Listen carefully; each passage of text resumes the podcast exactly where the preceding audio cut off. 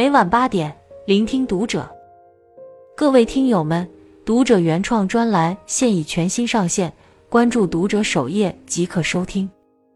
今晚读者君给大家分享的文章来自作者宣子。好的感情，适度麻烦，彼此感恩。你是一个害怕麻烦别人的人吗？你也许会担心，麻烦别人会让关系变得不纯粹，麻烦别人会让自己显得不独立，麻烦别人会欠下人情债，怕自己还不清，有亏欠。但是心理学家武志红则表示，不麻烦彼此，情感就无从建立；不麻烦彼此，关系就没法长久。无论是爱人之间、朋友之间，适度的麻烦别人，反而会让感情变得更加亲密。人与人之间最长久的关系，相互麻烦，彼此感恩。一懂得麻烦喜欢的人，感情才能升温。演员霍思燕与杜江的恋情就始于麻烦。有一次，霍思燕与杜江一起看画展，快结束的时候。霍思燕称自己有工作需要提前离开，想麻烦杜江暂时照顾一下自己带出来的狗狗。杜江欣然答应，并将狗狗带回了自己家里帮忙照看。第二天，杜江一大早就起床遛狗，还拍了视频发给霍思燕，让她放心工作。杜江的举动迅速捕获了霍思燕的心。之后，杜江也时不时有事麻烦霍思燕。一来二去，两人的关系变得愈加亲密，最终修成正果。互有好感的两个人，不妨相互麻烦，创造机会，让感情升温，让关系稳固。正所谓，一个需要麻烦，一个乐于被麻烦。人本主义心理学先驱阿尔弗雷德说过：“每个人来到这个世界上，都是为了追求一种价值感和归属感。好的感情。”都是麻烦出来的，两人间互相帮助，才能在这段关系中找到价值感，才会对彼此产生爱和依赖。二，懂得麻烦朋友，关系才不会生分。看过一个故事，小叶第一次做妈妈，自己带宝宝的过程中出现了很多问题，她焦头烂额，不知道该怎么处理。恰好小叶有位老同学。经常在朋友圈里分享育儿心得，小叶想向他求助，但因为平时联系不多，突然麻烦对方，小叶心里有些忐忑。令他没想到的是，同学收到小叶的信息后，立马打电话过来，用心解答了小叶的疑惑。之后的一段时间，小叶有问题就找这位同学，同学不仅没有不耐烦，还很热心地分享自己多年来的带娃经验和心路历程。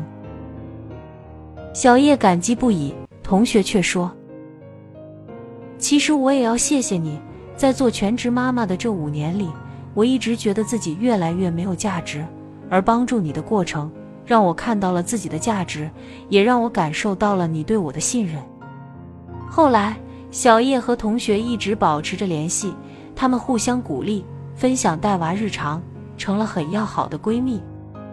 卡内基在《人性的弱点》一书中写道。如果想要交情变得长久，那么你得让别人为你做一点小事，这会让别人有存在感和重要感。适度麻烦是与朋友建立感情连结的窗口。网上曾有一个热门提问：朋友之间应不应该互相麻烦？有个高赞的回答是这样的：以前我也是一个不喜欢麻烦别人的人，明明遇到了难事可以向朋友求助。但还是选择自己硬扛，就怕给朋友添麻烦。但后来我慢慢发现，现在仍然一直保持联系的，都是那些偶尔彼此麻烦的朋友，联系没断过，关系也没淡过。三，适度麻烦，彼此感恩。麻烦朋友要把握分寸。朋友小杨跟我说，他曾拉黑了一个初中同学。小杨的老公经常去海南出差。那位同学知道后，就开始不停的让小杨老公帮忙代购。原先只是几罐奶粉，后来不是买玩具，就是化妆品。还有最离谱的一次，同学要求小杨的老公在店里当场和她视频连线，给自己亲戚挑选礼物。最后，小杨和老公都忍无可忍，把她果断拉黑，结束了十几年的友谊。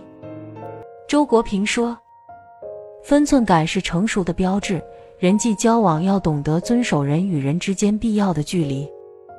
麻烦一旦失去了分寸，不仅不会增进感情，反而会成为一种打扰。”让人想要远离，麻烦对方不仅要适度，更要心怀感恩，彼此帮助，关系长能长久。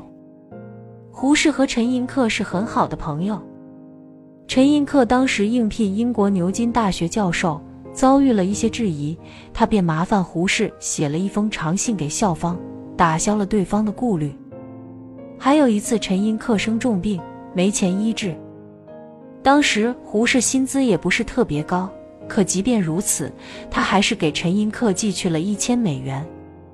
之后，陈寅恪一直将这份恩情放在心里。后来，胡适竞选文化院院长，陈寅恪特地跑到重庆给胡适投了关键的一票。两人在学术交流上也不分彼此，有求必应，相互帮助，成就了一段佳话。常言道：“树高万丈不忘根。”人若风光莫忘恩，人与人之间最好的关系莫过于我遇到了困难，你挺身而出；你碰到了难事，我绝不缺席。适度麻烦，有来有往，情谊才能更加深厚。彼此感恩，投桃报李，关系才能长久维持。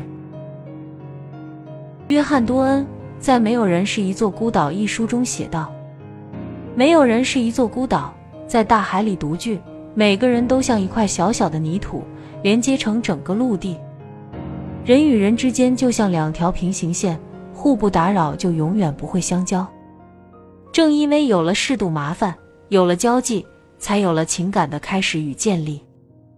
愿我们有需要时，身边能拥有可以麻烦的人，这是一笔难得的财富。愿别人有困难时，我们能是他最想麻烦的人。这是一份可贵的信任。这世间没有恰到好处的缘分，也没有理所当然的情分。好的感情始于麻烦，久于感恩。关注读者，与朋友共勉。